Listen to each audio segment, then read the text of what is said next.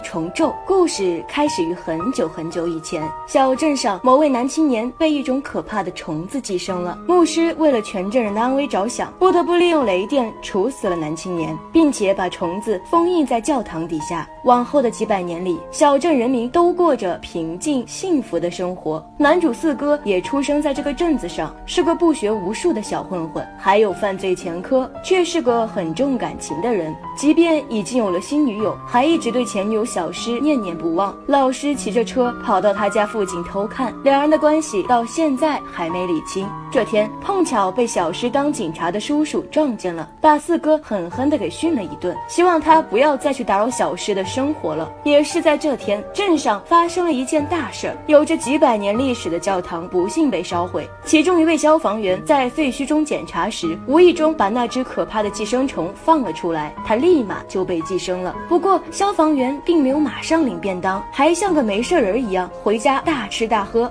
等到他把自己喂肥之后，寄生虫才开始蚕食他的身体，把他的内脏通通清空。眼看着这副躯体已经没用了，寄生虫便爬到消防员的情人体内。你可能不会猜到，消防员的情人正是四哥的现任女友。他早就察觉到了对方是个水性杨花的人，夜里偷偷跟踪他去了酒吧。很快，四哥便看到他和酒吧小哥搞在了一起。不过他并不知道的是，这是女友体内的寄生虫在找新的宿主。等四哥。冲进去想要跟他要个说法时，他已经去世了。而寄生虫到了那位酒吧小哥的体内，四哥被吓懵了。第一反应是找小诗诉说，虽然全身都是血渍，但小诗还是选择相信他没有杀害女友，还让他洗了个澡，在家里睡一觉。接连有命案发生，小诗的警察叔叔已经介入调查，四哥现在有着重大作案嫌疑。隔天一早，叔叔就找小诗询问情况，趁两人谈话之际，四哥溜了出去。他决心调查清楚这件事儿，为自己洗脱冤。区，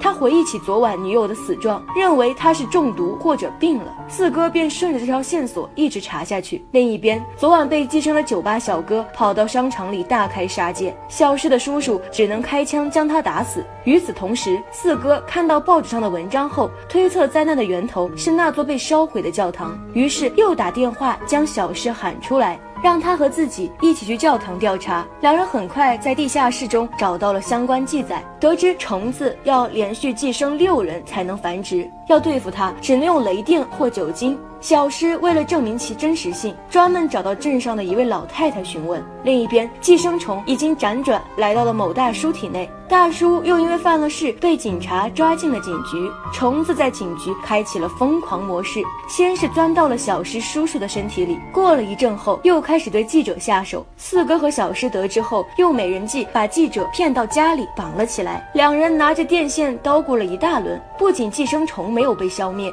家里的电力供应还。出现了问题。等灯光恢复正常后，记者已经领了便当。寄生虫钻进了四哥身体里了，他慢慢开始失控。虫子操纵四哥的躯体对小诗下手，但关键时刻他的理智占了上风，并没有做伤害对方的举动。小诗顺势用身边的台灯电向四哥，可怕的寄生虫总算是跑了出来。接下来是小诗的表演时间。面对狰狞的寄生虫，他毫不畏惧，用钳子把它从四哥体内彻底拔出来，再浸泡到一桶酒精里。寄生虫元气大伤，后来警察也赶了过来，在他们的帮助下，虫子最终丧生在火海中。这次过后，小镇里再无害人的寄生虫，他们又过上了平静的生活。四哥休养了一段时间后，身体恢复健康，还与小诗重新走到了一起，也算是因祸得福。好了，以上就是本期的全部内容。